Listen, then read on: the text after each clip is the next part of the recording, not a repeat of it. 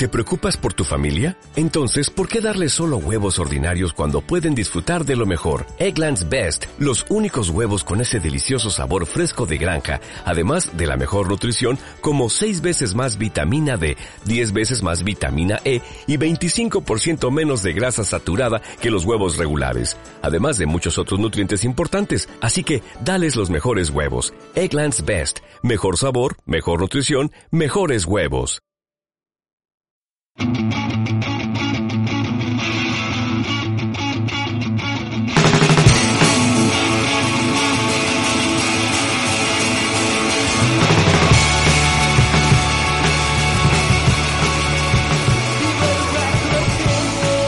Bienvenidos a Ecos Audiovisuales, un podcast en el que MG y yo hablamos de las cosas que nos hacen pasar un buen rato. Este es el programa decimotercero de la novena temporada y yo, ay MG, ¿cuánto tiempo desde el anterior, verdad? Sí, sí, sí. No. no.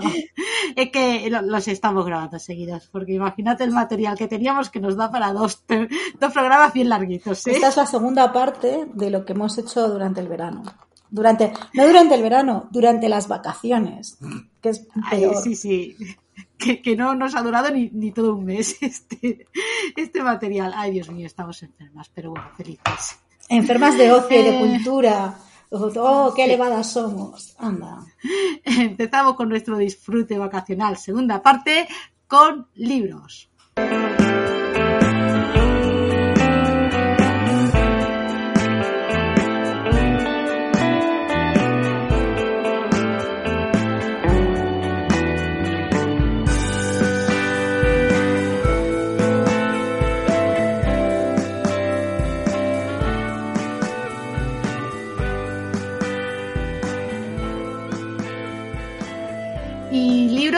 Vamos con unas viejas conocidas, porque yo he leído las Mitford Cartas entre seis hermanas, eh, editado por Charlotte Mitford, y tú traes The Other Mitford, Pamela Stories, de Diana Alexander. Sí. Bueno, yo las cartas ya las leí en su momento, que me parecen lo más, eh, con una queja que ya comentábamos fuera de micro, que es, por favor, editoriales, somos señoras de mediana edad, necesitamos textos que podamos leer o que saquéis ediciones digitales y entonces compramos el libro en papel, lo ponemos en la estantería y nos leemos la edición digital con un tamaño de letra que podemos leer. Porque qué sufrimiento de lectura. Yo tardé. Qué manera de dejarse la vista. Estuve como un año leyéndome ese libro por lo incómodo que me resultaba físicamente.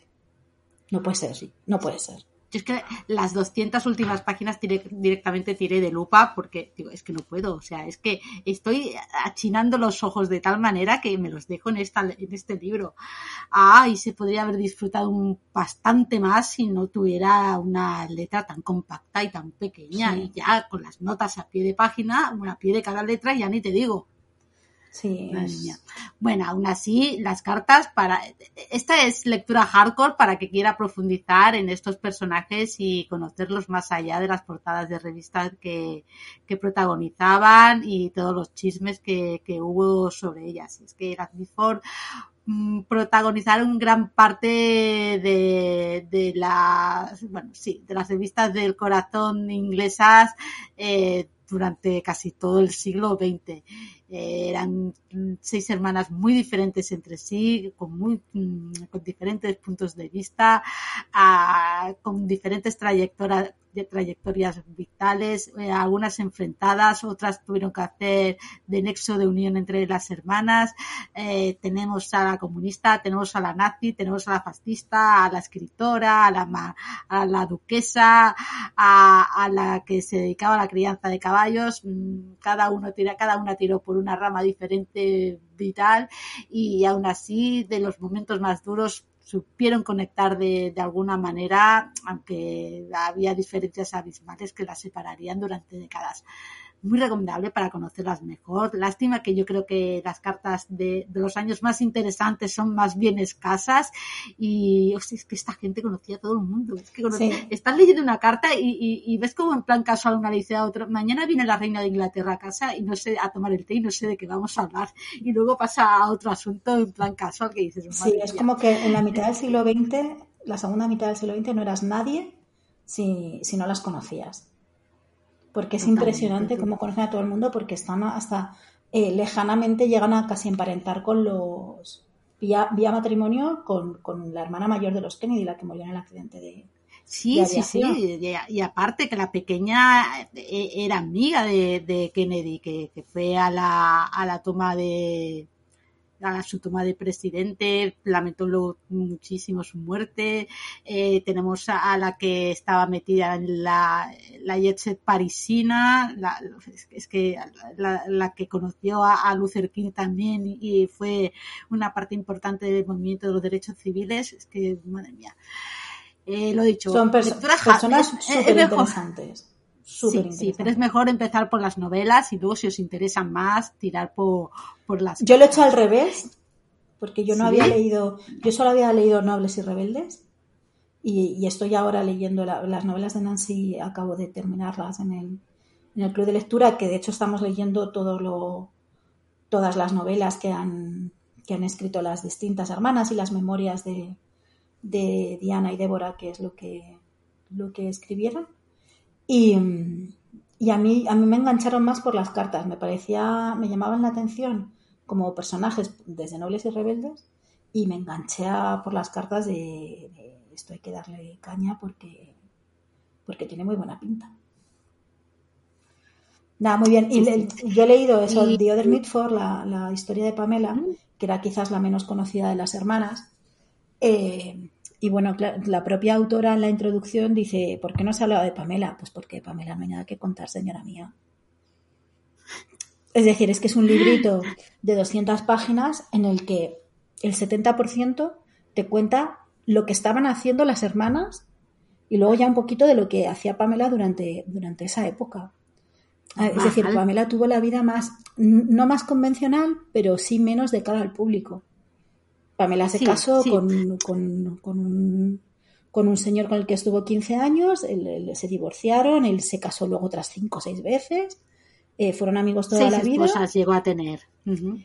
eh, y ella se fue a vivir al campo, a criar caballos, eh, con una amiga que pasan de puntillas prácticamente, o sea, no se nombra en ese libro, cuando, bueno, pues por, por otras cosas parece que, que era más que una, que una, que una amiga si ves en las cartas, por ejemplo, si se comenta la relación que había entre ambas. Claro, como una relación, pues, ¿no? como una relación de pareja, pues en, el, claro. en este libro no. O sea, yo entiendo que esta señora que, que, que es escritora, pero que, y que durante un tiempo que, que, económicamente no le iba bien, ayudaba en casa y limpiaba la casa de Pamela, pues ha querido contar sobre ella, pero yo creo que ella que pasó poco tiempo realmente con ella y que cuenta un poco una historia un poco de, de oídas que son 190 páginas que, bueno, que me las leí en un rato y tal, pero que me han aportado nada. Si es que de Pamela, pues no hay nada que contar, no pasa nada, porque entre, entre ser un ramillete de hermanas que eran fuerzas de la naturaleza, pues que haya una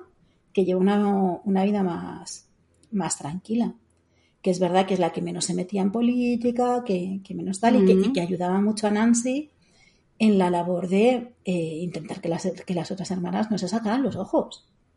Sobre todo que, sobre todo que, que, Diana y Jessica no se sacaran los ojos porque tenían unas y una concepción bueno, de la vida. Más que a Nancy, yo diría que a Débora, porque Nancy lo de que descubres de ella en las cartas, mmm, vaya. Claro, no, no, las que vaya, se sacaban, no es el ser las, de luz. las que se sacaban los ojos eran Diana y Diana y Jessica, Jessica. pero pero es la enfermedad de, de Nancy la que las aglutina y Débora exactamente, Débora es una señora que se dedica pues eso a ser rica y vivir en el campo, pues que tiene un talante más conciliador como el de Pamela.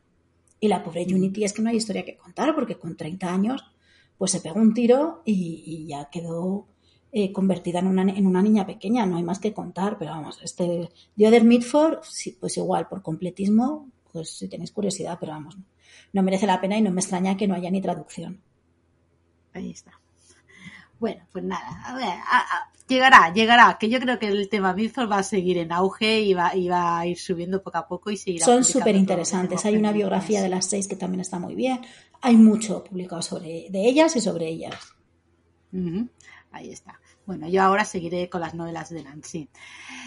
Los que cambiaron y los que murieron, de Bárbara Cummings. Para mí Bárbara Cummings es un sí siempre, pero esta novela la he entendido poco porque es un poco... o sea, la he entendido poco, no, no es verdad, la he entendido pero, pero es, es, me parece muy diferente a las otras novelas. Y me ha pasado lo mismo que lo que, lo que hablaba en el, en el anterior de las señoritas de escasos medios, que es un poco como que eh, llegas a una historia ya empezada.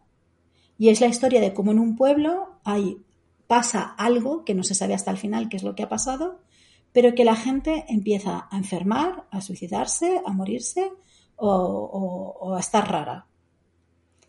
Y entonces se cuenta esa historia de qué pasa ahí, mezclada con la historia familiar, del, iba a decir del protagonista, no llega a ser protagonista porque el protagonista es el pueblo y lo que pasa en el pueblo. ¿Qué ha pasado? Que de repente esta persona parece que está fuera de sí, eh, como, como que de repente tiene una enfermedad mental que no sabemos lo que tiene, no sabemos lo que le pasa, y de repente coge y se suicida.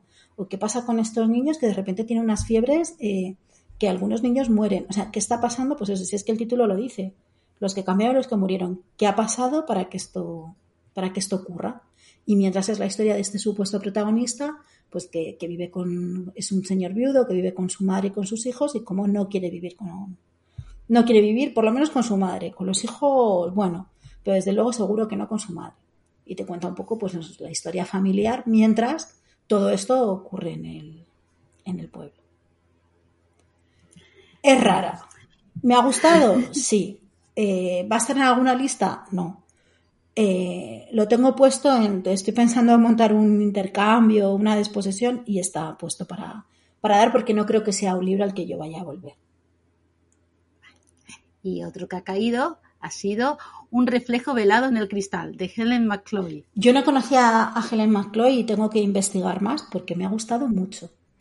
Eh, es una especie de mezcla eh, como un poco del tema gótico, porque de repente en un internado una profesora parece que está en dos sitios a la vez, como si tuviese como un otro yo astral. Eh, y ahí se crea un ambiente tan opresivo que la echan del, del desinternado como profesora, que ahí es donde empieza un poco la acción. Y no es la primera vez que le ha pasado esto.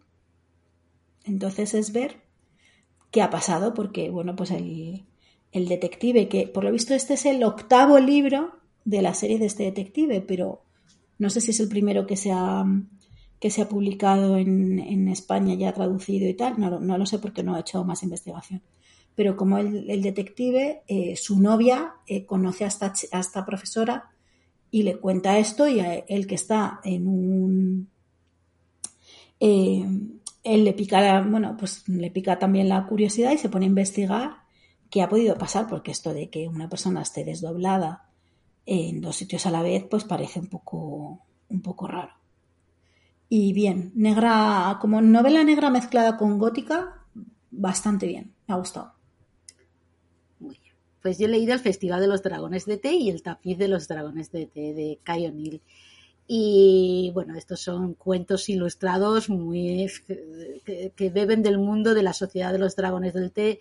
Se pueden leer los tres independientemente, no, no, hay una trama a seguir, es que no apenas hay historia, es es son unos libros que te sumergen en unos lugares felices en el que no hay villanos, todo el mundo es bueno, el único el único leitmotiv es gente que intenta encontrar su, su lugar en el mundo y saber qué hacer con, su, con su vida y que para, para tomar determinadas decisiones van a contar con todo el apoyo de quienes les rodean, que acaban siendo todos buenas personas, todos tienen buenas intenciones, todos se quieren los unos a los otros y es todo muy bonito y te da mucho calorcito al corazón. Los dragones de ET son todos un amor, la relación que tienen con, con sus cuidadores, cómo se protegen los unos a los otros, eh, lo bonito que es todo lo que ha dibujado que eh, O'Neill y, y nada, ya digo, es, es, un lugar feliz. son unas lecturas tranquilas en las que no, no sucede nada, pero que de esas que te dejan ay, con una sonrisa de felicidad una vez cierras el libro. Bien. Una habitación con vistas de Foster. Sí, este es mi propio del, del papel a la pantalla porque he visto también la peli. Pero bueno, en cuanto al libro, es muy pesado. Es muy pesado. Comienza con ingleses fuera de Inglaterra, que es, o sea, no se me ocurre tropo peor, porque los ingleses fuera de Inglaterra les va todo mal siempre. La fijación que tienen con que fuera de Inglaterra se está siempre mal. Eh, bueno, pues un grupo de ingleses que se conocen en Florencia. Eh, y el título hace referencia a una habitación con vistas en el, primer hotelito en el que están. Pues eh, la protagonista se lamenta de, jo, es mi primera vez en Florencia y mi habitación no tiene vistas. Y al otro lado de la mesa, un padre con un hijo de la misma edad que la protagonista le dice, pues nosotros tenemos vistas y le ofrecemos nuestra habitación. Y así comienza. Luego ya vuelven a Inglaterra y sus caminos se vuelven a, cruzar, pero bueno, pues enredos de ella está comprometida con otro, tal. Está contado muy denso. yo hubo un momento que pensé que, lo iba a dejar, que, bueno, pues aunque yo tenga esta ética para el club de lectura, también el, el, tiempo es breve y los libros infinitos, y que no lo iba a seguir. Lo que pasa es que vi la peli. Y entonces ya al ver la peli dije, venga, vale, sigo. Como ya sé que me queda por delante, me merece la pena eh, terminarlo. Pero sí que se me ha hecho un poco, un poco pesadito. Estos ingleses eh, lentos, de, todo pasa lento. Vaya. Sí. es muy largo, ¿no? No, pero vamos, o sea, son 200 páginas, me han parecido 700. Madre mía. Sí. Vale. Una pena. Pues seguimos con lecturas veraniegas. La hija del tiempo, de Josephine Tay. Este también es de hoja de lata, que lo, he dicho en el anterior, pero me tengo que meter en serio con esta editorial, porque me he llevado cuatro libros que no había leído ninguno de esta editorial, me he llevado cuatro libros de esta editorial de vacaciones y me han gustado mucho los cuatro. Este me ha gustado mucho. Este, eh, que no os desconcierte el título, porque ni hay hija ni hay tiempo. Eh, ya, esto es así. Luego he investigado y me han contado que eh, se refiere a que la verdad es la hija del tiempo. Esto es lo que hace, lo que hace referencia. Es un detective otra vez un detective, pero en este caso está hospitalizado por algo que ha pasado en un, entiendo que en un libro anterior, eh, y no tiene nada que hacer. Y como no tiene nada que hacer, eh, bueno, pues le llama la atención la figura de eh, los primeros Tudor, cómo llegaron al poder y, demás, los Enriques y los Eduardos, esta época que son todos Enriques y Eduardos, y, cómo hay una leyenda de eh, que se habían asesinado a los verdaderos, eh, a los legítimos eh, herederos del trono de Inglaterra. Tres siglos antes. Pero este dice que, bueno, pues que se pone a investigar sobre, sobre el tema con, ayuda de un, de un chico que le presentan que trabaja en la universidad y que también lo está, lo está investigando. Y te, te hacen toda una investigación detectivesca ahora, o sea, debe ser principios del siglo XX más o menos, de un asesinato de hace de un supuesto asesinato de hace 300.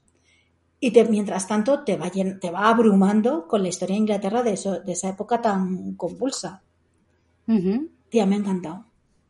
Me he hecho un lío todo el rato de Eduardos y Enríquez porque, madre mía. Ya, ya, ya. Yo cuando leía los Plantagenet también me hice un caos. Lo que pasa es que han hecho una cosa muy guay que ves, en este caso el papel es superior a lo digital porque en las guardas, tanto la del principio como la del final, está el mismo árbol genealógico. Mm. Entonces, cuando te pierdes, este es Eduardo, este es Enrique, te vas al cuadro y dices, vale, no, yo estoy pensando que este era un Eduardo, pero era un Enrique. Porque es que, madre mía, todos, para mí ha sido todo el rato mezclar los Eduardos y los Enriques, hasta que llega un momento que te das cuenta que da igual. Sí. Es decir, que el rigor histórico tal, pero que si vas siguiendo la historia, o sea, la historia de cómo desentrañan ese, ese esos supuestos asesinatos, en realidad te da igual que tú estés pensando en Eduardo III y que sea Eduardo da, da, lo mismo, porque vas siguiendo bien la historia y me ha gustado muchísimo. Así que ahora tengo que ponerme a buscar más cosas de Josephine Tay. Que es guay porque la verdad que estoy muy contenta porque me he llevado todos señoras de, vacaciones, salvo el Mundo Today, que, que son dos, dos señores, y es que todos me han gustado mucho y además he descubierto autoras nuevas de las que quiero leer más. Con lo cual, estoy muy contenta con mis selecciones de, papel, que ya que llenas media maleta, me he llevado más libros que ropa casi, Ya que llenas media maleta de papel, por lo menos que te, que te cunda. Nada, muy, muy chulo, me ha gustado mucho.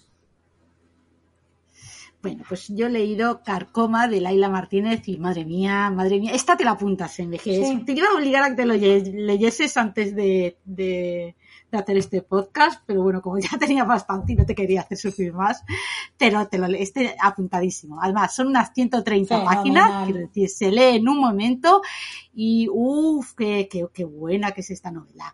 Eh, tenemos a una abuela, una nieta que viven en una casa, en, en un pueblo de estos de la España profunda, de la España vaciada, eh, en el que algo ha ocurrido. Sabemos que en el pueblo las odian a las dos. La, la nieta ha vuelto a casa después de haber sido detenida por la Guardia Civil y va, vemos cómo se van alternando las voces de las dos con todo lo que ha ocurrido, todo lo que ocurre entre ellas, la historia de la familia, eh, qué es lo que ocurre con esa casa, una casa que está llena de, de odio que se las ha instalado en las entrañas a las dos y que poco a poco las la, las está carcomiendo desde dentro, de ahí el título, y, todo lo que ello conlleva de cara al exterior y por qué son tan, odiadas en el sitio en el que viven.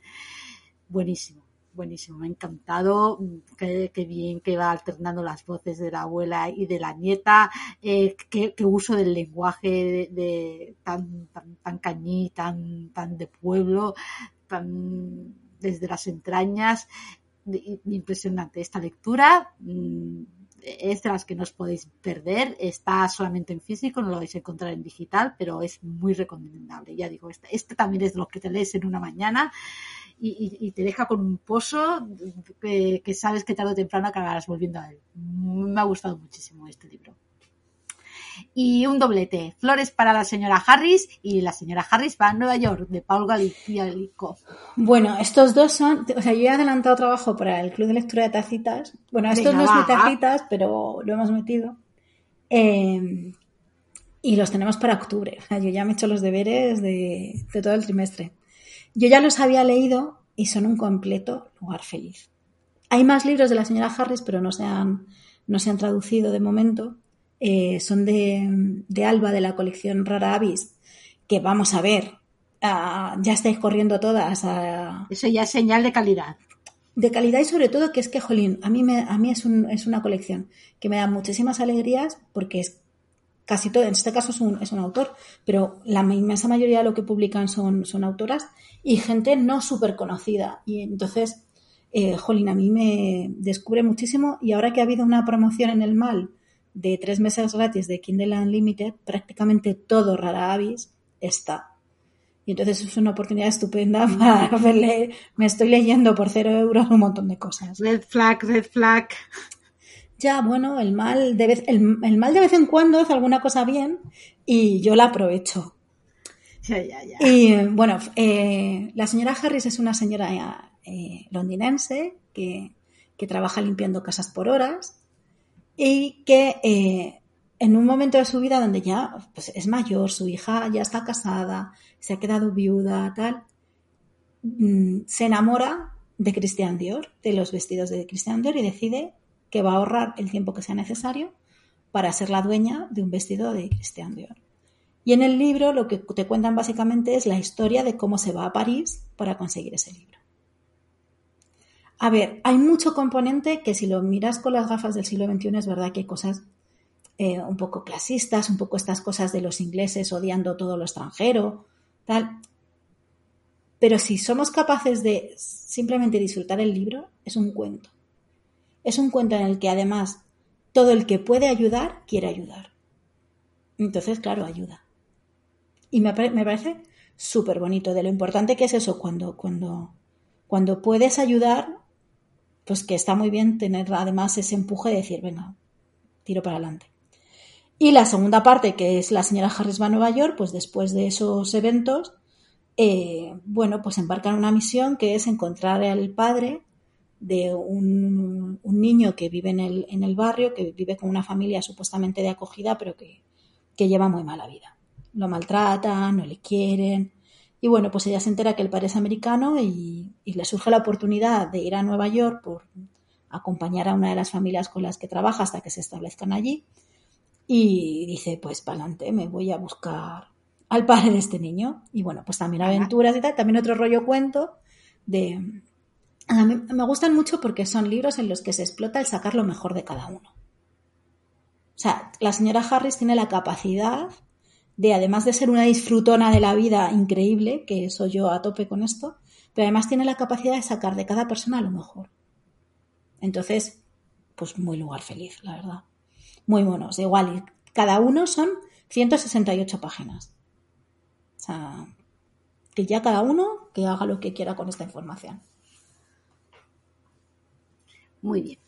Pues yo traigo Devoción, la última novela de Hannah Kent, tras ritos funerarios y los buenos, en la que nos vuelve a trasladar otra vez al siglo XIX, la, primera mitad, y esta vez nos lleva a una comunidad de puritanos en Prusia, eh, que después de que el rey de Prusia estableciese la unión de toda de la religión, bueno, la, un decreto según el cual las diferentes religiones de Prusia se iban a unir bajo, bajo un, mismo liderazgo, eh, como que son los luteranos son declarados en rebeldía y bueno, empiezan a hacer planes para emigrar a, a una colonia lejos de Prusia. Mientras tanto tenemos la historia de la, la, protagonista de la novela, que es Han, es, es una joven de 17 años es, es, una soñadora, a ella le gusta pasear por la naturaleza, no, no, está nada de acuerdo con los planes que sus padres están, sobre todo su madre está haciendo para que, para que ya ah, se case y forme una familia, a ella le gusta ir más ir por libre, todo el pueblo la tiene por, por la rara del pueblo. Y digamos que su vida da un vuelco cuando al pueblo llegue Cera, una, joven eh, con la que enseguida congeniará y con la que tendrá una amistad que irá más en un entorno en el que lo tienen todo, todo en contra para poder, para poder estar juntas.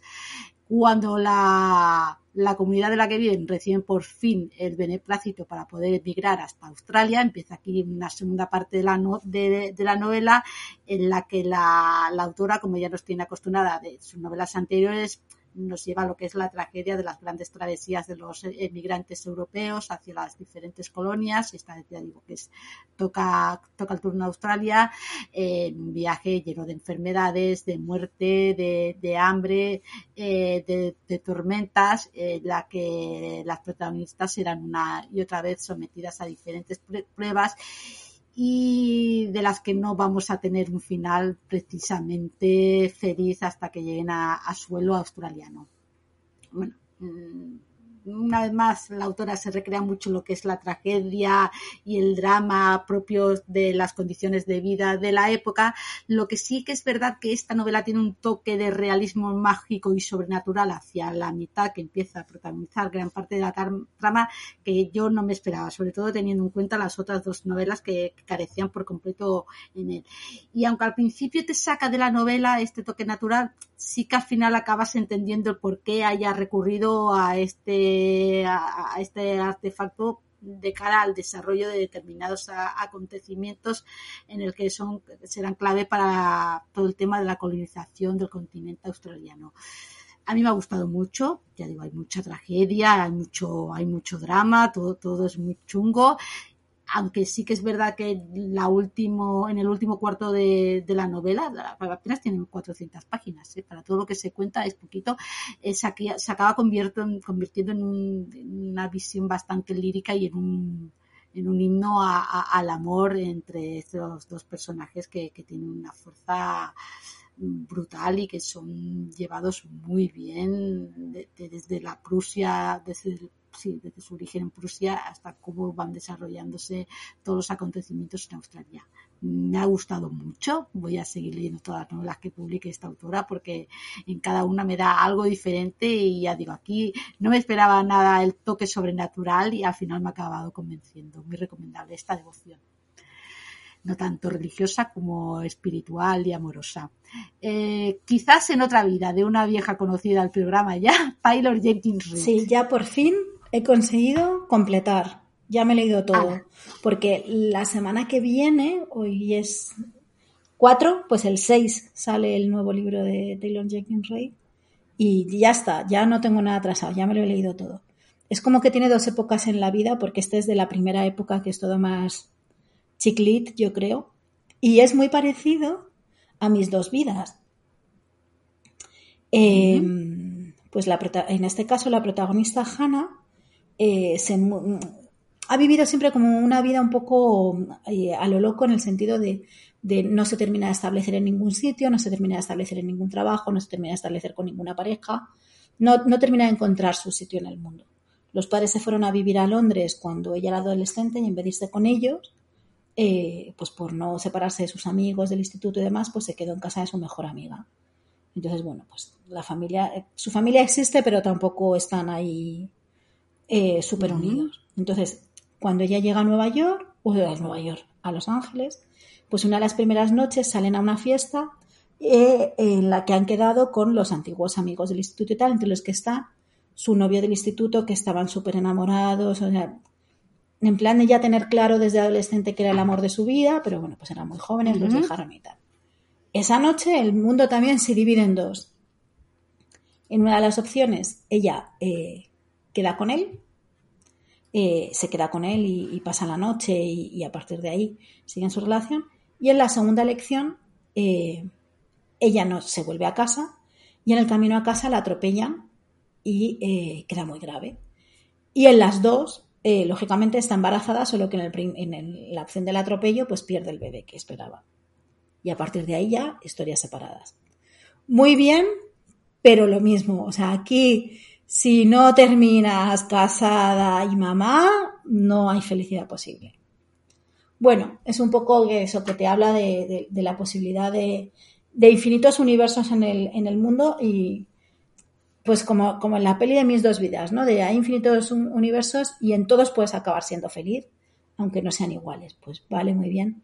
Pero, jolín, de verdad que todos los finales felices pasen por los mismos sitios. Eh, bueno, sí que es verdad que en, los dos sitios hay unos momentos que no tienen nada que ver con la pareja ni con la maternidad, en los que ella siente que es feliz, que su vida es plena y que su vida tiene sentido, y que no tiene nada que ver con esa con la realización a través de la, de la pareja y la, y la, y la maternidad. Y entonces ahí sí me ha gustado mucho. La relación que tiene con su amiga es fenomenal en los dos, es como su, su ancla en, en, la vida.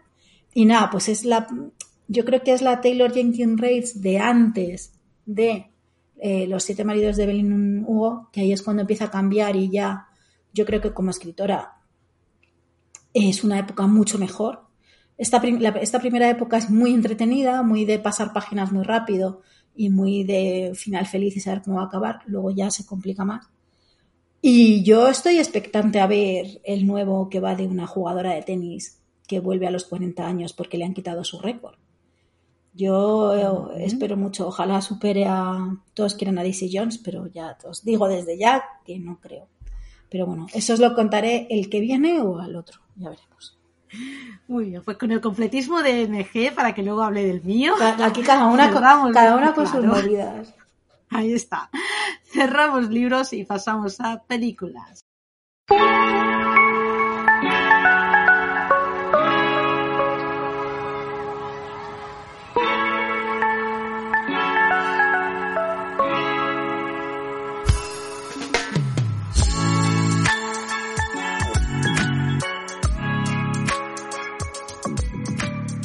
Películas, yo traigo una protagonizada por Alison Brie, Spin Me Round. Eh, aquí tenemos, eh, ella es la protagonista, es una, bueno, trabaja en un restaurante italiano, es la encargada del tema de, las, de llevar las compras y de, controlar a todo el personal.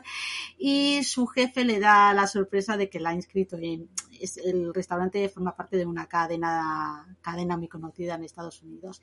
La ha inscrito en un programa que, tiene la Casa Mater, que está en, Italia, para que se forme durante un verano eh, en Italia. Ella es una de las ganadoras del concurso, así que se dirige toda feliz, la primera vez que sale del país, a, a Italia con las expectativas bastante altas y, la ilusión de encontrar eh, su gran amor.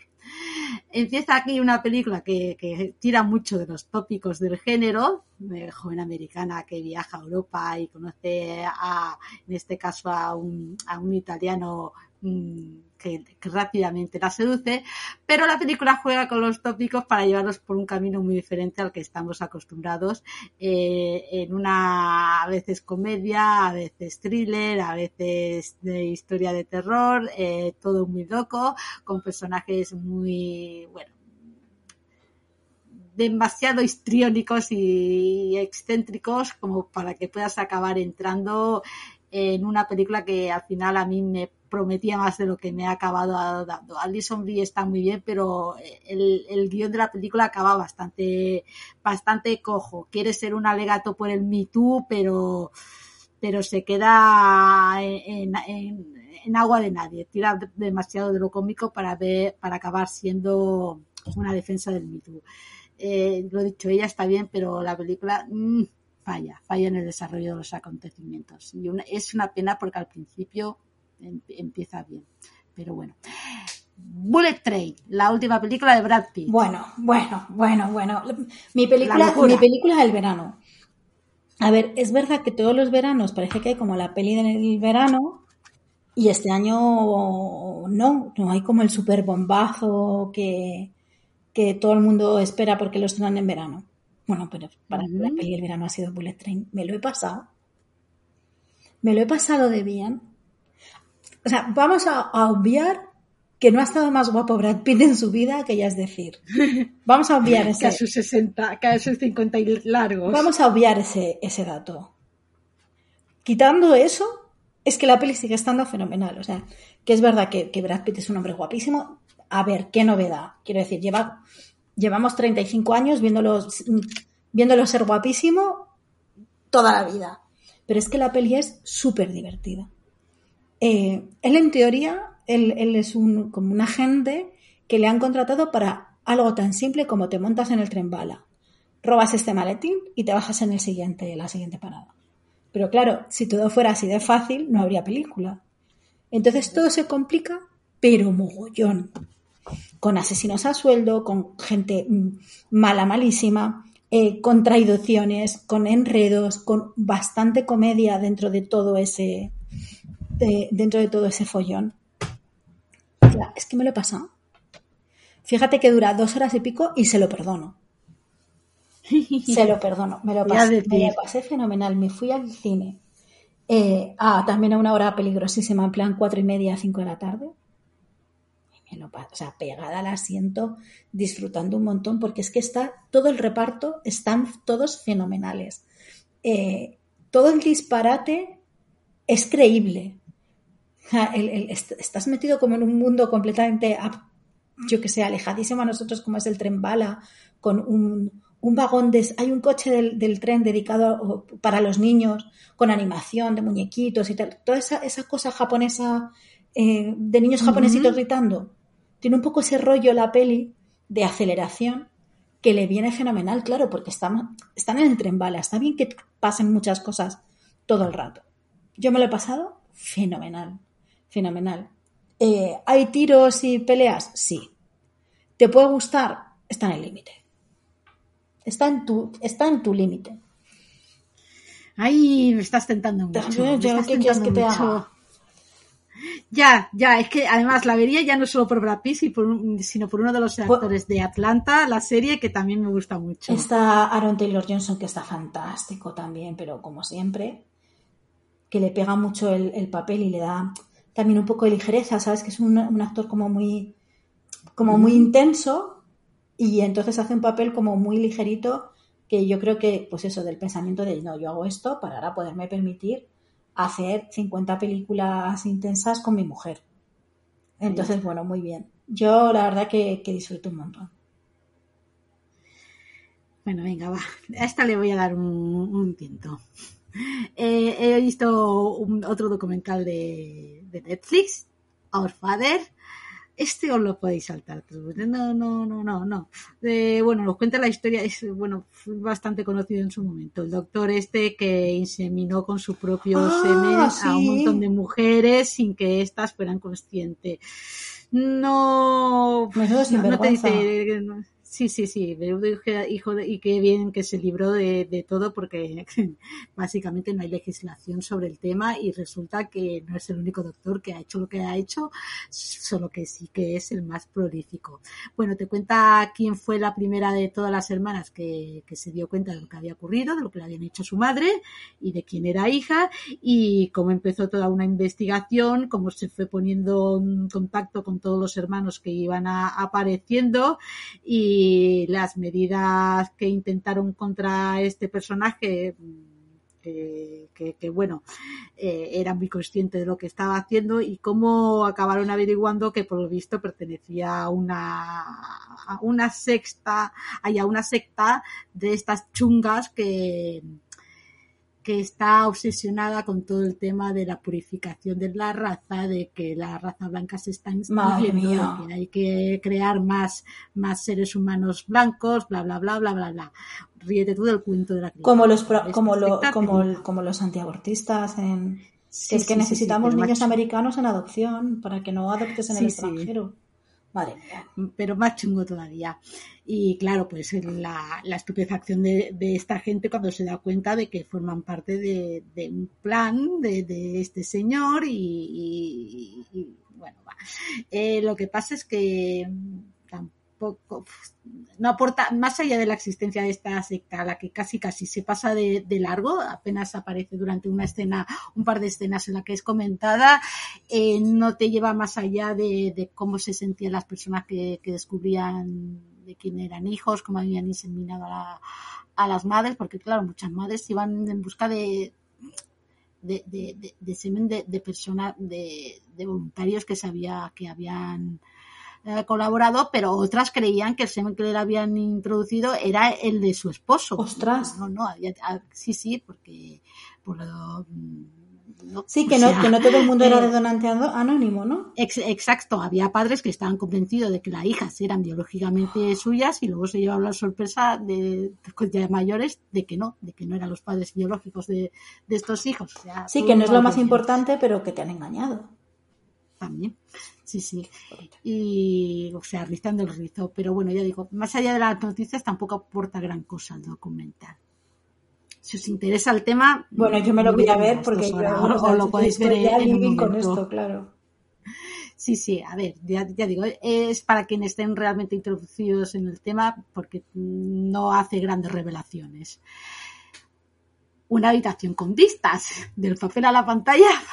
Del papel a la pantalla total. ¿Ves? Igual que digo que el libro me, la peli es muy bonita. Es también... Ay, sí.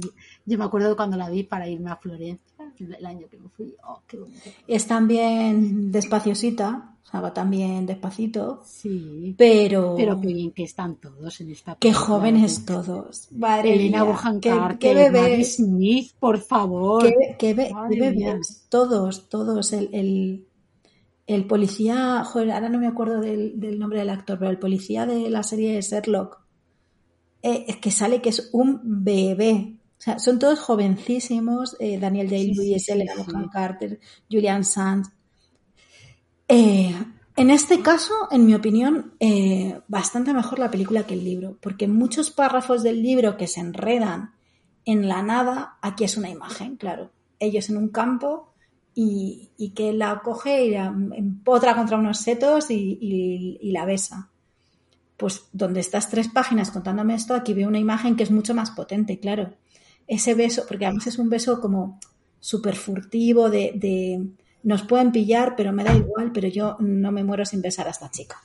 O sea, es un poco ese, esa, esa urgencia y ese ocultismo de, y, ella el sentimiento le ves que es igual, que, que, que se, que se gustan muchísimo, que en teoría no debería ser, pero esa urgencia de ese beso.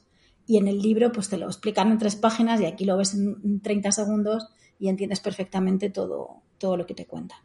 Muy bonita. Eh, el, el tándem Ivory Merchant funcionando a tope el inglesismo, que no tiene mucho que ver, pero buscad un artículo en el que James Ivory cuenta por qué se pasó 40 años siendo pareja de este señor, sin contarle al mundo que lo eran y sin que nadie sospechara, porque claro, el director y el productor, ¿cómo no van a ir juntos a todos sitios?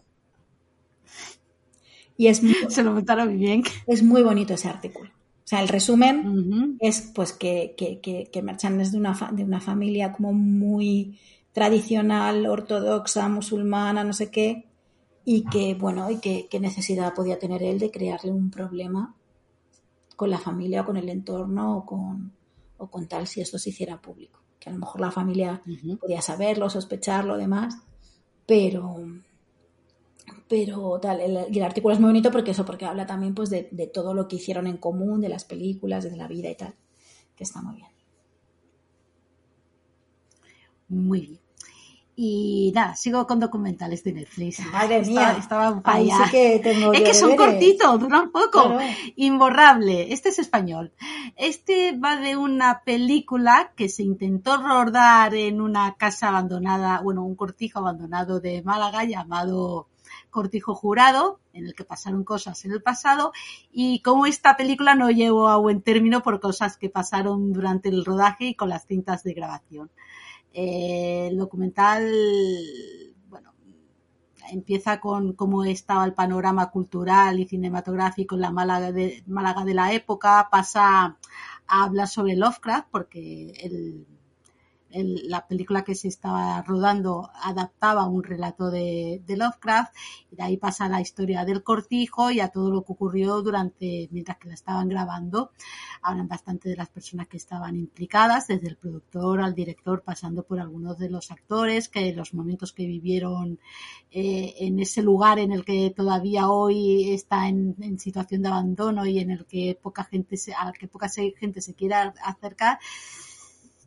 Y bien, para el que le guste este tipo de temas eh, está bien, pero tampoco esperéis que os dé tampoco grandes sorpresas, ¿eh? No, no, no, no os va a mostrar un, misterio de estos a lo Fricker Jiménez hace años. Eh, no, o sea, está bastante con los pies en la tierra y muy consciente de lo que pasó y es un punto de vista bastante, bastante realista, no tira por lo fantasmagórico ni por, por la imaginación desbordada. Pero bueno, no está mal. Mm, Sirve más bien para ver cómo era, cómo se hacían las cosas en la época en la que se hizo todo, que, que como película, como documental de misterio y de fantasmas y de espíritus. Voy a pasármelo bien. Bueno, a ver, que yo iba a estrenar, iban a hacer una peli con música de hombres gay y no iba a ir a verla, ¿sabes? Pues según, pues según, pues según no la pude ir a ver el día del estreno, me par- participé en mil sorteos para ir a ver el preestreno y nada, todo mal. Llegué tarde a todos. Eh, y el día del estreno no pude ir, pero vamos, según tomamos posesión vacacional, eh, la primera mañana me fui a ver una matinal, que éramos cinco personas en el cine, y me la vi. Y es que el título es Voy a pasármelo bien, tal cual. O sea, me lo pasé bien. ¿Me lo pasé muy bien? No, me lo pasé bien. Es la historia. eh, cuenta, cuenta dos historias en el tiempo: la de los protagonistas cuando son adultos y cuando son niños. Eh, y son niños.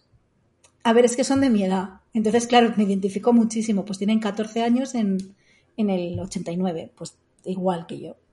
Eh, pues está, estos chicos que se, que es este chico que le gusta tanto la chica nueva del colegio y, y cómo hace para ver si consigue gustarle él, a ella, ayudado por los amigos que tienen menos idea que él de cómo tratar con chicas. Esa parte es muy divertida y luego ya los mismos personajes 30 años después que se reencuentran.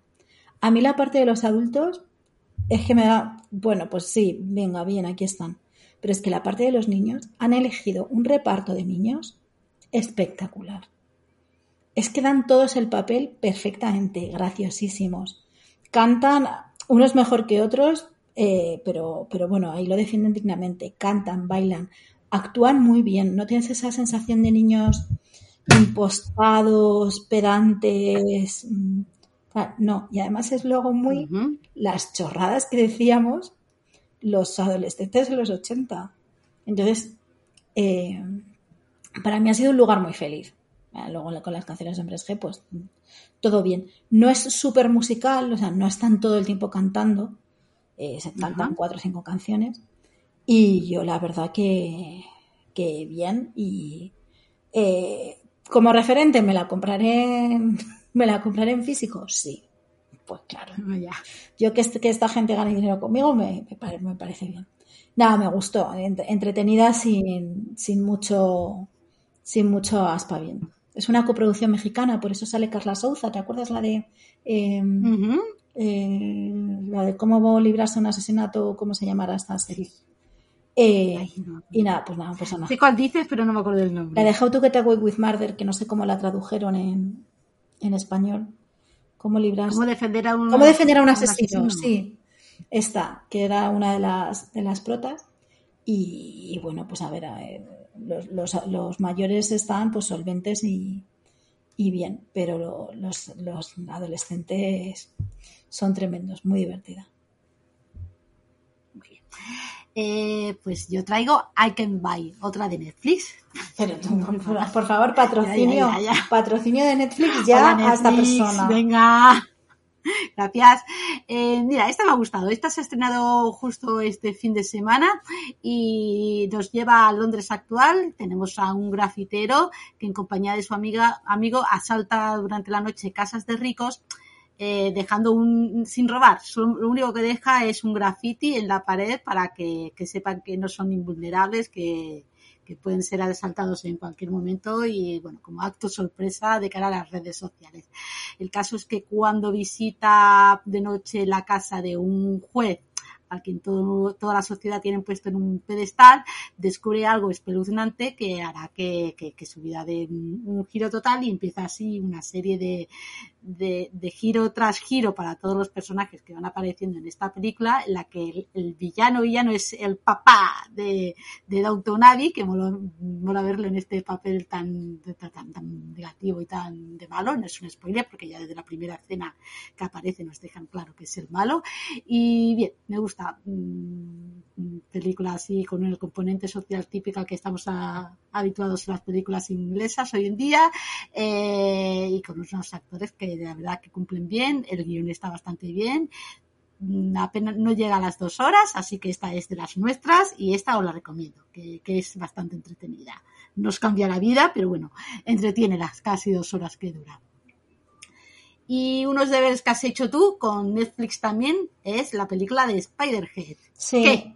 ¿Tú a favor o, Ah, Creo, o qué has hecho Chris Hemsworth? creo que hubiera sido una gran obra de teatro. Ajá. Creo que hubiera sido una obra de teatro que hubiera salido del teatro y os hubiera dicho, oye, si tenéis oportunidad ir a verla. Como película, es que no da para, no da para tanto. No. Da. Es, es interesante la premisa, pues eso, de los compuestos químicos que te pueden Sí, eh, te llevar a hacer todo. cosas y tal, pero no tienen tanto recorrido. Pero en una obra de teatro, con lo que hablan, que qué barbaridad, Sí, que es, son como nosotras, no callan. Eh, muy expositiva. con tanto que hablan, pues en teatro yo lo recibo mucho mejor que en el cine, sinceramente. Porque ya, ya soy consciente de que en el teatro pues no tienen los medios como para enseñarme tantas cosas y me las tienen que contar. Pero, chico, en el cine, en Netflix, yo la verdad que, que esperaba más, sinceramente. Pero bueno, te iba a decir entretenida, no, tampoco nada, os la saltáis, hay otras cosas bastante mejores. Chris que. Hemsworth está muy guapo, pero ya lo dije en su momento, mejor. Pero y cuando, pero y cuando no está guapo, quiero decir, Claro. pues ya está. Al final eso ya, ya es un valor añadido. Pues según qué, auto- qué actores no. Para perder el tiempo, no. Ah, bueno, pues nada, con este Spider-Head, eh, visto por fin por MG, cerramos películas y pasamos por a, a series.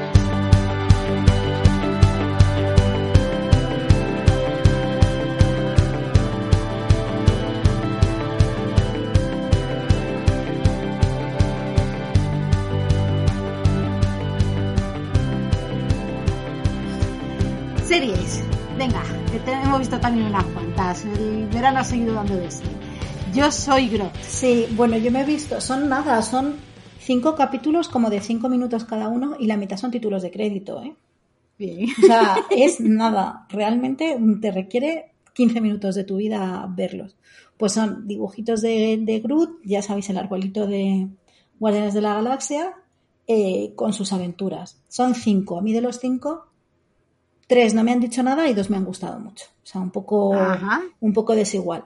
¿Me ha compensado? Pues mira, relación calidad-precio, pues muy buena. Porque le he dedicado 15 minutos y de los 15 minutos me lo he pasado muy bien en 6. Me, me vale. O sea, hay una historia de Groot que, mm, con una civilización de animalitos chiquititos, chiquititos, chiquititos, que es súper graciosa. Esa es la que más me ha, me ha gustado. Y otra que se va al spa, son mis dos favoritos.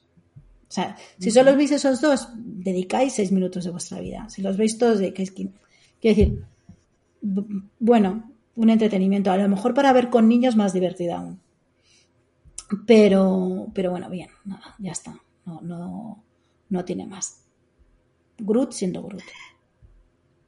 Pues yo he visto la segunda temporada de Física de Apple TV y uff, no sé hacia dónde me, me, me, quiere llevar esta serie realmente, porque me gusta todo el trabajo que están haciendo con el personaje protagonista. O sea, Silvia es una mujer que es muy complicada, la voz interior que tiene, que, la que se desprecia y se odia a sí mismo y hace que tome una decisión a cada cual peor, hace que realmente tenga rechazo por ella es pura fachada, pero todo el trabajo que hace la serie de deconstrucción, de ver hasta qué punto esta mujer está vacía por dentro por lo que le ocurrió, que ya nos fue desvelado en la primera temporada cuando era niña, la entiendes y quieres ver cómo va evolucionando poco a poco. Lo que ocurre es que mmm, va tirando hacia decisiones y hacia momentos que cada vez son más locos, que no, no, que no tienen ningún interés toda la parte del aeróbic como tabla de salvación de, ella y de encontrar su lugar en el mundo, convertirse en una empresaria y, y poder librarse de, de, de, su marido y de una vida que, que en ningún momento en ningún momento la ha satisfecho ni, ni la, ha sido que se ha sentido realizada con ella me gusta cómo tira por ahí, no me gusta la parte del de, de, aeróbic, hay ocasiones en que ella me pasa, me cae muy mal, pero entiendo por qué hace lo que hace, eh, eh, que, quiero que, vaya creciendo como persona, quiero que vaya tomando buenas decisiones, pero cada vez que parece que va dando un pasito hacia adelante, da dos hacia atrás, y en el punto en que la deja, cuando acaba, la persona que le acaba pidiendo ayuda, para, para, acabar con unos enemigos que hasta qué punto van a ser tales o hasta qué punto a la persona que está pidiendo ayuda le va a poner todavía más obstáculos en su carrera profesional. Eh, o sea, voy a seguir con ella porque sí, porque es Apple TV, está dando series de calidad, apenas dura media hora, la media hora que dura mmm, me parece muy loca, pero estoy tan perdida con esta serie que tampoco sé qué es lo que me está contando, más allá de la deconstrucción del personaje protagonista, que me tiene, me, tiene enganchada, me tiene perdida a partes iguales. Es súper raro lo que me pasa con Physical. Para toda la humanidad, tercera temporada. Buah. Buah. Es una barbaridad de serie. Eh, estamos ya, cada temporada da un salto de aproximadamente unos 10 años uh -huh. al anterior. Estamos en 1995 y esto es Marte. O sea, esto ya, estos ya van disparados en la carrera, en la carrera espacial. Ahora la carrera es ser los primeros en llegar a Marte. Claro, uh -huh. todos son, ya hay personajes que ya no están, que ahí yo empezaba con, jo, no sé si me va a gustar tanto sin, sin personajes de, de temporadas anteriores, pero que va, es una serie, o sea, aquí se notan los billetes de Apple por todos los lados. Es espectacular visualmente. Me sigue interesando mucho la vida de los astronautas, me sigue interesando mucho sus carreras profesionales. Toda la parte de la competición por ser los primeros en, en Marte es chulísima. Cómo se ven, bueno, como compiten y a veces eh, tienen que trabajar juntos y otras veces vuelven a competir. Cómo, cómo está todo, todo eso mezclado y está muy bien mezclado. Y, y, y, luego, bueno, pues hay un componente, claro, los rusos y los americanos compitiendo por la tecnología, hay una trama importante de espionaje también. Es que no puedo contar mucho porque es que es un uh -huh. spoiler todo en sí mismo, pero todas las tramas son interesantes. Todo el, desa el, el desarrollo de los distintos personajes, cómo han ido sus, sus arcos son interesantes. Lógicamente, en cada temporada nos vamos claro, la gente se hace mayor, se retira o pasan cosas y nos vamos despidiendo de personajes y a ver si ya en la cuarta no acabo la temporada llorando a lágrima viva. A ver. Pero me ha gustado mucho. Me ha gustado. Jamás pensé yo que una serie de astronautas, precisamente, me, me iba a gustar tanto porque es que no va solo de astronautas, que está muy bien contado, pero, pero las historias personales también gustan mucho y, y a mí me, es que me resulta imposible no encariñarme con muchos de los personajes. Entonces, claro, cuando te encariñas, pues a veces, a veces sufres. La tengo tan pendiente esta serie. Siempre que la traes, sé lo que sé, sé que lo digo cada vez que la Sí, traes, pero es que Y esto ya, mi, mi, mi temporada favorita fue la segunda. Eh, Me parece que es un temporadón, pero vamos, está, lo han vuelto a hacer. O sea, mantener el nivel tres temporadas ya me parece que está muy bien y, a ver qué nos traen en la, en la cuarta. Tengo mucha curiosidad de ver cómo siguen las cosas que han dejado ahí a medias. ay, me pondré con ella algún día. Es- es que es- Cuando esta acabe, como yo, que con, que- como yo con This Is Us, que la voy a empezar Ahí ahora, está. que ya ha terminado, pues yo a mi ritmo. Venga. Eh, Evil, tercera temporada.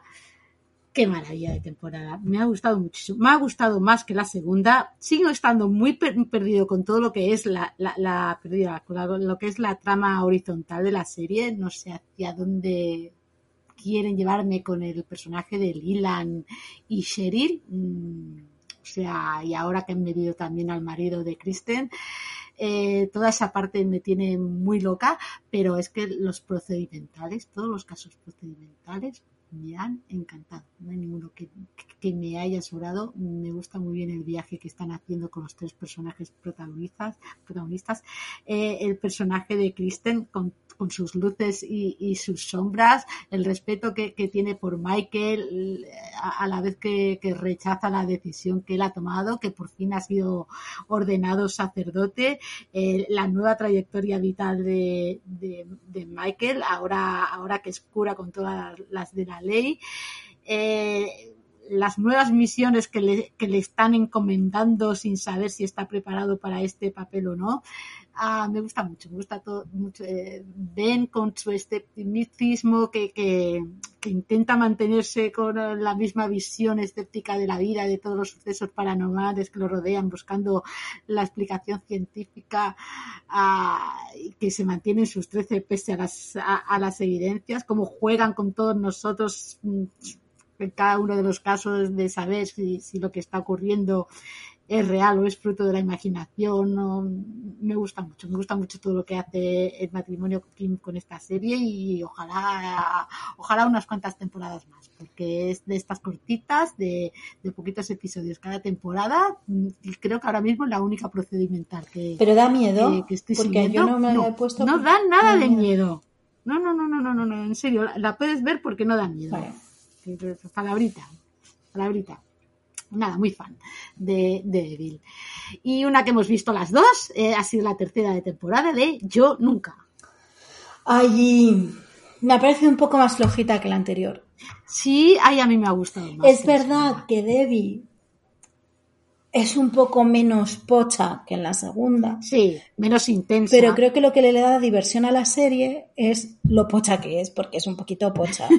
porque en la segunda temporada era mala hija, mala amiga, mala novia. Es que la segunda temporada la llevaron al extremo. Todo mal. O sea, pero que era una adolescente muy adolescente realmente. Pues sí, si, no, sí, sí. si no la puedes cagar a lo grande cuando tienes 15 años, ¿cuándo lo vas a poder hacer? Es el momento de hacerlo todo mal. Hay cosas que, que, a un adolescente son comprensibles y se las perdonamos, pero que a lo mejor ahora ya a nuestras edades no, no puede ser mala hija, mala novia, mala amiga. No, ya no, ya no, no hay justificación. Y yo creo que, bueno, pues que, que, que ahí está muy bien reflejado la adolescencia del, del, hacerlo todo mal y con todo pues seguir siendo, siendo graciosa.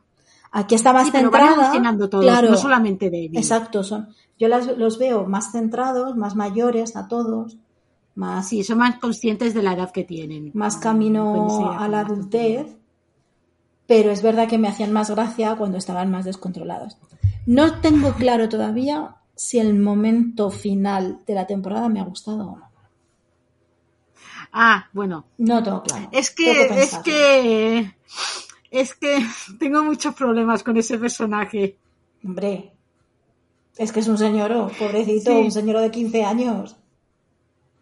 Y no ya solo el señor, sino, es, que digo, una persona que ni siquiera te, te, o sea, te puede llevar muy, pero que no, ni, ni te, ni se refiere a ti por tu verdadero nombre, dices hasta qué punto es gracioso, hasta qué punto es molesto lo que haces, ¿sabes? Ya. No sé no sé, ah, tengo problemillas con ese personaje. Pero sí que me gusta porque los han humanizado a todos. O sea, no, no solamente a ella, a las amigas también eran eh, muy arquetípicas. Las, en las temporadas anteriores han bajado el tono, la intensidad de los personajes de los que claro, se, hacen mayores. Despidiendo también, eh, también los están despidiendo de una buena manera, reconciliándose, haciéndolos más humanos y, y la madre también, que la madre la madre tenía sus cositas también y rechinaba bastante. Bueno, la última, la próxima temporada va a ser la última, ya nos vamos a despedir, cosa que yo, que yo agradezco. Yo también. me gusta que es normal, es una serie de instituto, cuatro años, ya está, vale, adiós, no hace falta alargarlo y, a ver por dónde, por dónde los Y la van a dejar en buen, en buen momento y con, sentido. O sea, lo que no tiene sentido es alargar las series de instituto hasta lo que tengan 243 años. Exacto. Bien, bien. Bueno, otra tercera temporada que visto, de que en este caso cierra serie, ha sido la tercera temporada de Lock and Key. Netflix, nunca te perdonaré que me hayas dejado sin el crossover de Lock and Key y de Sandman, que lo sepas que existe en cómics y podría haber existido en serie. Y mira, me ha gustado también más que la segunda temporada. Para mí la segunda temporada patinó, patinó básicamente por, por culpa del villano, que, que, es, que, es que era esperpéntico el villano, era, era, era un mequetrece y un niñato que no te podías creer como, como, villano y que por tanto no te daba ningún tipo de, de, tensión. aquí mm, me gusta porque incide sobre todo lo que es el estado emocional de, los hermanos Kingsley, eh, de cómo se encuentran anímicamente, sobre todo Ben, después de lo que le pasó en la segunda temporada, eh, a que acabó rechazando todo lo que todo lo que significaba la historia de su familia y esos poderes que le habían sido otorgados. Me gusta cómo deja la historia, me gusta que hayan implicado a la madre también, o sea, era demasiado increíble que, que, ocurriese todo lo que ocurría en la casa de espaldas a la madre que no se enteraba de nada. Mm, bien, esta es, esta es una esta temporada me la no básicamente. No, no, no, no, estaba totalmente ausente, que dices, lo entiendo con, con todo lo que le había pasado y en la situación emocional en la que la tenían, pero bueno, ya era hora de que la mujer también mm, cambiase, quiero decir, no la podrías tener en el limbo indefinidamente. Y en el momento en que la haces partícipe de todo lo que ocurre en la casa, la verdad es que el personaje lo agradece, no es, no es una piedra en el zapato que lo único que hace es molestar. Aquí va bien.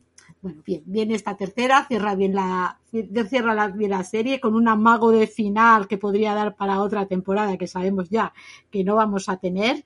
Eh, ya digo, y esta es una serie que podría haber dado más de sí, pero creo que, Netflix desde el principio ha basado bastante, bastante de ella. Se nota cuando la plataforma está implicada en determinada serie, es que esta me parece que no ha tenido ningún tipo de promoción ni de apenas ha aparecido, no, o sea, no apareces en Netflix, en Twitter ya sabemos que no existe. Sí, porque, porque yo creo que además... Eh, que se la quería cargar, pero es que lo mismo ha hecho con Yo Nunca, ¿eh? Que, no, no, es que ni, llegó a anunciarla. yo no conecté, yo no, yo la dejé después de la primera temporada, porque yo creo que no, que para mi gusto no ha conectado bien con el, con el cómic. La infancilitaron mucho. Entonces, eh, bueno, pues a veces me quiero desligar de lo que ya sé y otras veces no me apetece, no pasa nada. Y en este caso, pues es que no me. En este caso, pues es que no me apetecía y ya está, no. Que no pasa nada tampoco. Es decir, que, a veces dices, bueno, pues me olvido de que he visto la. Pues por ejemplo, el pastel, el, programa anterior que hablamos de, de la sociedad literaria. Pues la peli, te olvidas de que has visto, que te has leído el libro y la puedes llegar a disfrutar. Y con esta serie, si te olvidas de que has leído los cómics, lo puedes llegar a disfrutar. Pero a veces no me apetece y en esta pues, no lo hice. Y no vi la primera temporada y ya no vi más. Bueno, pues mira, una que, te has tragado ya desde su primera temporada y ya va por la cuarta, New Amsterdam. Tragado es literal la cuarta, la cuarta temporada. Engullido. Pues me he visto, me me la he visto en cuatro días la temporada. Me da mucha pena esta serie porque empezó muy bien eh, y fue un pelotazo, o sea, fue pelotazo, eh, nivel que en la segunda temporada la renovaron para tercera, cuarta y quinta.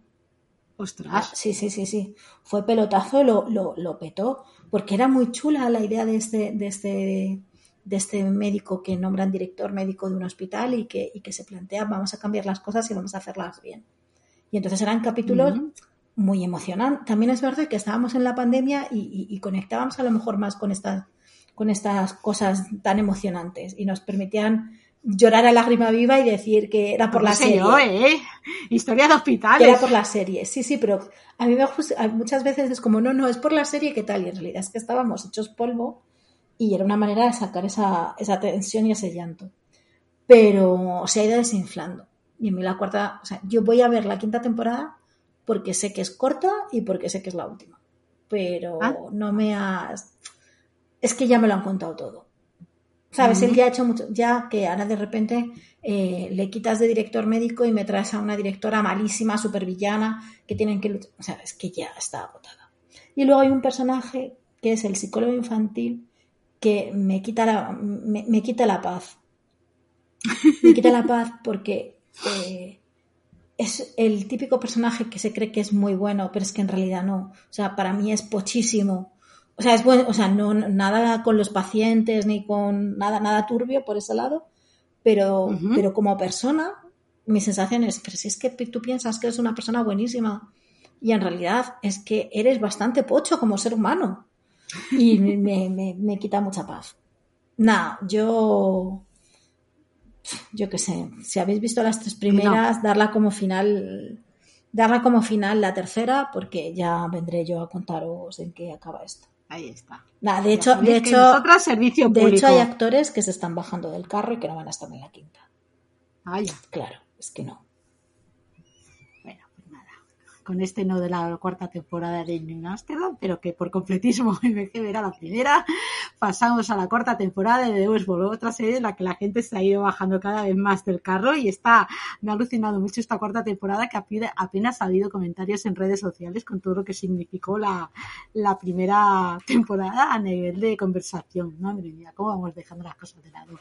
Y el caso es que a mí esta cuarta temporada me ha encantado.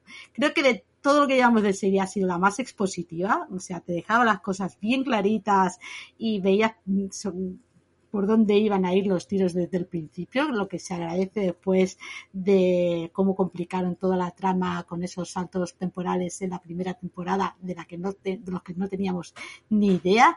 Aquí, ah, en cambio, lo que ha- mm, nos van presentando personajes nuevos, campos nuevos, eh, tiene una presencia mayor que la anterior temporada y me gusta mucho por donde llevan a, sobre todo el personaje de Dolores, lo que hacen con Dolores en esta temporada me ha gustado muchísimo. Eh, mira que me rechinó bastante en anteriores. La tercera, la, la anterior temporada me reconcilié con ella, mm, llegué a entender por dónde, por dónde la llevaban y me gustó bastante el viaje que hicieron con, con ella y en este tempo, en esta, en este en esta temporada la recogen en un punto emocional muy diferente a como la dejaron y me ha convencido bastante. Eh, Aaron Paul, pobrecito, yo creo que no hay, no hay personaje en esta, en esta serie que haya sufrido más que lo que ha hecho Aaron Paul, lo que le han hecho. Madre mía, qué, qué manera de martirizarlo, qué manera de jugar con, con él, con el espectador y, y de llevarlo una y otra vez al límite. O sea, lo que han hecho con Aaron Paul ha sido chunguísimo. Yo entiendo que el personaje que de él ya nos hemos despedido, pero claro, como estamos hablando de una serie de androides en la que por mucha, por mucho que mates a X, puedes seguir mm, Usar la cara para otro robot. en cadena, claro, pues dices, yo aquí ya no doy a nadie por muerto, aunque sean humanos, los pueden reproducir. Pero bueno, mm, me gusta mucho. O sea, es que mm, ha habido un momento en que ha sido tanto el nivel de acción, de, de, de tantos flancos, tantos escenarios, eh, de los que ocurrían tantas cosas. Los dos últimos capítulos mm, se ha tirado la casa por la ventana y no paran de pasar cosas en cada escena y me han dejado, vamos, que yo quiero quinta temporada, por favor. No sé, ni siquiera sé si, si la HBO la ha renovado, si va a continuar o no, no lo sé. De, si es así, por favor, dadme más. Eh, Glow Up, cuarta temporada. Me encanta. Es mi, mi, mi cosa favorita. reality. Mi cosa favorita del, del verano. porque además siempre los estrenan en, en verano y esto los vemos juntos porque un día viendo un capítulo de la segunda temporada mi chico se puso a hablar y me dijo, oye, pero qué bonito esto que... Yo creo que él se pensaba que era un concurso, se llama, en español se llama Artistas del Maquillaje. Y yo creo que pensaba que era un concurso como de maquillar normal, de, pues, de salir a la calle, de ir a una fiesta, de ir a una boda. Y, y, pasó como por un, al lado, oye, pero ¿y esto qué hacen tan bonito? Porque claro, es maquillaje artístico, de verdad, de, eh, pues, eh, pues vamos a hacer, vamos a diseñar eh, unos aliens para una peli de ciencia ficción. Vamos a hacer un reportaje para una revista que va a ser maquillaje en el agua. Va a ser, o sea, no es buscar con el maquillaje más convencional, sino más creativo y, más y más que se puedan expandir en cuanto a técnicas y colores y demás. Y es súper bonito. O sea, no te tiene ni que gustar el maquillaje. Te gusta el arte, la pintura, te, va a gustar. Sí que es verdad que, bueno, hay varias. Primero hacen una prueba eh, como para un cliente, pero es que además los clientes son eh, han maquillado a los, a, los actores de Kinky Boots, han maquillado, eh, o sea, han creado monstruos para un capítulo de Doctor Who. O sea, es que la, ah, que la BBC pone pasta y les lleva a hacer trabajos con clientes reales. Han maquillado modelos para la Semana de la Moda. O sea, les hacen hacer cosas de verdad y que de ahí les salen trabajos reales. Que eso me parece fundamental, porque el componente reality aquí... Es la apuesta en la vida real. Sí, sí, el componente reality aquí no existe. O sea, tú sabes de ah, ellos, eh, si, sabes lo básico. No, pues mira, es que yo vivo con mi novio, es que yo soy bi, es que yo soy una persona trans, es que yo...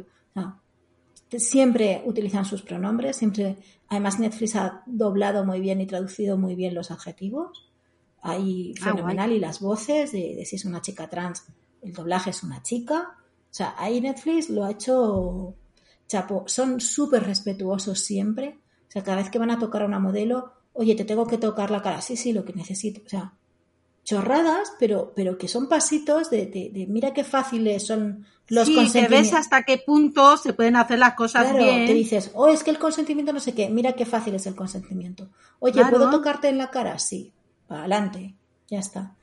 Eh, bueno, eh, de ahí salen, eh, por, de ahí salen dos como castigados, tal, que son como los que están en la cuerda floja, y hacen una prueba más creativa, y la última prueba van los, como los dos peores, y es una prueba técnica, de hacerle los labios perfectos o hacer una raya perfecta. Ahí sí que es una cosa más de maquillaje más convencional, pero de cosas muy técnicas. Es una pasada. Y no te tiene por qué, pues, imagínate, a mi marido lo que le puede interesar el maquillaje como persona para maquillarse él, que no le interesa, ya te digo yo, que nada. Pero es que es una cosa tan creativa, tan visualmente tan bonita, que, es que no te tiene por qué interesar para nada el maquillaje. Y además vamos haciendo criterio porque este año nuestra persona favorita ha ganado. Y está. Y eso mola de decir, pues mira, es que al final a base de ver cosas, te vas creando, vas sabiendo de eso. Claro. Va creando un criterio. Claro, además es que, jolín, que, lo, que, que los, eh, los jueces es gente muy conocida y muy famosa en el mundo de maquillaje y que luego siempre a final de temporada llevan a alguien muy potente. O sea, a, la, gente que le interesa el maquillaje sabe quién es Lisa Aldrich, sabe quién es Charlotte Tilbury y son gente súper potente a nivel mundial. Entonces, eh, jolín, hacer un reality de este tipo con medios y con posibilidades reales de, de trabajos reales, es que está, es que está todo bien ahí todo bien. Además, es, todo como súper compañerismo o no, porque no lo sabemos. Tú no sabes si entre ellos los ves que se abrazan y tal para despedirse y tal, parece que hay buen rollo. Y luego, como concursantes, siempre todos, aunque los expulsan antes de lo que ellos pensaban, todos súper agradecidos, eh, eh, qué oportunidad más buena, qué bien me lo he pasado, que no sé qué. O sea, alumnos de 10 también. O sea, es que lo tiene todo a nivel estético y de valores y de, o sea, todo bien. Vale, muy bien, pues nada, súper recomendado este Globe Up y yo me he tragado la sexta temporada de Riverdale. Yo es que Eso digo yo. Madre mía, el mamarracheo. Madre mía. Bueno, ya han anunciado que la, cuarta, la próxima temporada, la séptima, va a ser la última, por fin, ya se, ya se acaba. Y mira, sentimientos encontrados por, esta temporada, porque yo veía la, sobre todo la primera parte que, que, que nos llevaba a una, a una realidad alternativa rollo de Twilight Zone, que, que yo pensaba, ¿por dónde me está llevando? ¿Qué es lo que me estás queriendo contar con esto, que al final te lo acaban contando al final de la temporada, pero claro, de una manera también muy positiva, te tienen que explicar todo porque han pasado tantas cosas y han hecho tantos cambios durante toda la temporada, ha muerto tanta gente que luego ha resucitado también y, nos han hecho un viaje tan loco al nivel argumental, que yo entiendo mm, que nos tuvieran que hacer esta descripción de todo lo que hemos visto. Eh, ya no ha sido una chorrada. O sea, sí que es verdad que yo eh, toda esta primera parte a la que yo he hecho referencia, que nos llevaba a niveles de, realidades alternativas en las que se cambiara la letra de una de las letras del nombre de la población y nos situaba a todos los personajes en situaciones diferentes, todos con un toque sobrenatural, que hasta ahora apenas habíamos vislumbrado, que decía, pero esto, ¿por qué? Eh, y es que es la temporada que más ha abrazado los cómics de todas las que, las que llevamos. Nos han hecho un crossover y todo con Sabrina, con la actriz que interpretaba a Sabrina en la serie de Netflix, que, que eso ha sido súper divertido. Sí, sí, era algo que no me lo esperaba, sobre todo teniendo en cuenta cómo acabó Sabrina. No haré spoilers. Pero bueno, digamos que hacen como que la serie de Sabrina continuase más allá de ese final y que hayan pasado cosas a los personajes que nos van explicando. Estéticamente, la verdad es que la serie, que es una, es, es muy potente, o sea, cómo está trabajado todos los escenarios, eh, me gusta mucho, pero claro, es una chorrada tan grande que es imposible tomársela en serio. O sea, esta serie no la veáis mm, en serio, verla como hago yo para odiar el personaje de Archie y al actor, porque ya sé que es algo que me repite en cada temporada, pero por favor que lo maten en la próxima, por favor, que lo maten por ser el protagonista y que con esta acabe ya la historia. Que encima en la próxima temporada, atención, viajamos a los años 50 cuando empezaron los cómics, tenemos un viaje al pasado en un del alternativo y, ojito con todo lo que se viene, que, que es que solamente por el momento tan loco en el que lo dejan, la voy a ver. La voy a ver solamente por eso. Madre mía, qué locura Riverdale.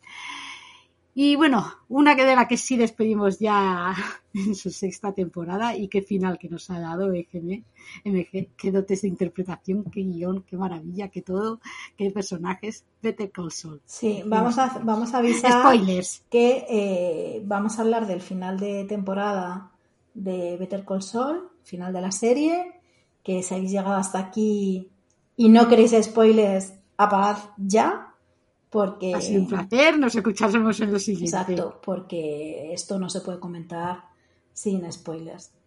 Eh, qué barbaridad. Qué pedazo de serie. Ah, qué maravilla. Claro, yo he vivido secuestrada por esta serie eh, un par de meses porque tardé mucho con la primera y la segunda porque es verdad que son más lentitas y luego ya cogí velocidad y he ido súper, súper, súper a tope con, con, esta historia? Pues eh, para mí es más eh, Breaking Bad que la propia Breaking Bad. Quiero decir, si nos vamos a lo literal de lo que significa Breaking Bad, de volverse malo, es que Walter White ya era una mierda de persona en el capítulo 1. Ya era un pocho, no hay ningún Breaking Bad aquí, solo que el nivel de su maldad se puso a hacer más, pero ya partía de más maldad. Pero es que eh, Saúl es que era un pobre hombre. Pero de, verdad ves a Saúl como un villano? Es que yo veo más villano a Walter White que a Saúl. No, no, claro, pero que, pero Walter White era malo siempre. Sí. Y, Saúl acaba haciendo cosas muy malas por el camino. Del, del Saúl del principio al final, sí que es verdad. Vamos a obviar la escena final hasta ese momento de la declaración. Sí que es verdad que esa, escena reconcilia mucho. Es un villano, o sea, se va convirtiendo en un villano. Si hace ese camino, sí que hace ese camino de, un pobre hombre de hacer cuatro trapis a, volverse un, malo en toda, en toda regla, porque está a puntito de matar al personaje de Carol Barnett, que qué maravilla ver a Carol Barnett a estas alturas de la vida. Eh, está a puntito de matarla y él sabe que él es responsable de la muerte de su hermano. como es de responsabilidad de muerte de Howard. O sea, ya lleva unos muertitos eh, al hombro. Lo que pasa que, claro, luego llega al juzgado después de demostrar que era mejor abogado que todos los demás juntos y conseguir un trato increíble. Y llega al juzgado y ve que no puede arrastrar a Kim. Y por eso, o sea, yo creo que lo que todos nos preguntábamos es ¿y por qué no sabemos de Kim durante Breaking Bad? Pues porque Kim ha estado al margen también porque él la ha dejado al margen. Porque al final es la única persona que de verdad le importa y que hace lo que hace y carga con toda la culpa por tratar de protegerla a ella. Que luego ella tendrá las consecuencias que sean, pero que todo lo hace por protegerla a ella. Y eso pues le redime mucho. Pero tú puedes ser pochísimo. Se que los creadores le tienen mucho cariño al personaje, más que a Walter White. Por eso uno acaba muerto y el otro no. O sea, yo pensaba, esta serie, para que, para que terminara en toda lógica, Saúl debería morir. Pero, mm. pero no, no, lo, no, lo, van a matar. Pero tiene un final justo. Sí. Sí, sí, o sea, se, merece donde está y, y como está. Creo que cada uno acaba donde le corresponde. Eh, los cameos de la última temporada han sido brutales, que lleven a las viudas de los, de los agentes para dos minutos. A mí también me da la sensación de, de qué buen rollo y qué gran equipo tuvieron que hacer para que todos hayan vuelto corriendo. Exacto. Qué bien se lo tuvieron que pasar y para que todos hayan vuelto eh, eh, a hacer segunditos en la serie. Y qué gracia que los pongan con gorro para que no veamos cómo han pasado los años y que el pelo. Sobre todo Aaron y que el pelo es menos. Eso me hizo mucha, me hizo mucha gracia. Pero, pero yo creo que se le nota que es la, la niña de sus ojos de Vince Gilligan, es Saul. Y se le nota. Y me parece muy bien que se le note porque él, porque él, pues eso, eh, a mí me ha gustado mucho más como personaje, me parece, me parece como persona más redondo. me parece más humana que, Walter, que no me parece un ser humano completo, me parece, tengo la sensación todo el rato desde, desde el primer capítulo de esta persona está rota y le falta algo que, que los demás tenemos, que es la capacidad de, de, diferenciar el bien y el mal. Hmm. Y él no la tiene, con lo cual es que no hay un Breaking Bad, si es que ya era malo. Y, y me ha gustado mucho, mucho. Este secuestro ha sido de lo, de lo mejor de 2022. Porque corrí, los tres últimos han sido los únicos que he visto a ya te digo, ¿eh? Son los tres únicos que he visto a, a ritmo tele. Y además es que yo creo que ha sido fenomenal porque he visto eso, el final final, verlo cuando, cuando tocaba. La he disfrutado muchísimo. Los actores es que están... Ha sido todo un día. O sea, no hay ningún actor que digas, madre mía, este, eh, cómo me desentona, qué poco adecuado, qué poco da el papel. No, no, no. Es que está todo bien. No sé, o sea, yo he sido muy feliz con esta serie. Gustándome, o sea, podría parecer que es que no me gustó Breaking Bad y al revés, me gustó eh, muchísimo. Pero es verdad que yo esa idolatría por, por el personaje eh, como había tanta eh, por Walter White del, del, antihéroe, de no sé qué, pero... No, no, y que todavía haya que reivindicar a, a Sky Skyler a estas alturas de guion, madre mía. actriz le amenazaban de muerte. Vamos a ver, señores. vamos a comportarnos un poquito, ¿eh? Pero, pero fantástica. O sea, yo he disfrutado mucho y me parece una serie fabulosa. es de estas que cuando anunciaron pensabas, ¿es necesario? No, yo, no, yo, no tenía yo no tenía ninguna intención de verlas. Y, yo y, era, y era a priori un personaje cero carismático, cero interés, pero qué, qué, qué bien Que yo esto ha sido en los últimos, esto ha sido una novedad para mí este año. Decir, bueno, pues me voy a ver esto, a ver qué pasa con... Sabes, al final la, la ventaja de las redes sociales es que lees mucho de muchas cosas. Y una era esta serie y mucha gente muy entusiasmada. Pues, venga, pues vamos a ver qué os. Vamos a ver qué os pasa con este entusiasmo, venga. Y claro, pues muy bien. Todo muy bien. Yo me alegro de que seáis entusiastas y que lo contéis porque también así se llega a cosas que a lo mejor no verías porque yo no veía la necesidad. También es verdad que había visto la peli esta del camino que me pareció un bodrio supremo y entonces pues también vas ahí un poco condicionado que pueda ser otro otro Para hacer eso al personaje de Jesse, mejor haberlo dejado donde estaba. Pero no, la verdad es que, que muy bien. Me alegro mucho de, pues sí. de haberme metido en este proyecto. Pues nada, con esta carta de amor a Better Call Saul, cerramos series, cerramos programa. Madre mía, Cerramos una era de nuestra vida, ya no habrá más Better Call Saul por aquí. Sí, sí. Y lo dicho, cerramos el decimotercer programa de la novena temporada de Ecos a 10.000 kilómetros.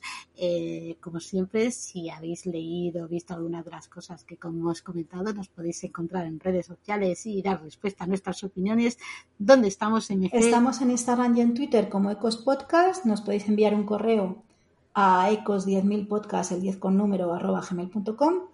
Y luego nos podéis escuchar en todas partes, en Apple Podcast, en iVoox, en Spotify y en cualquier otro reproductor.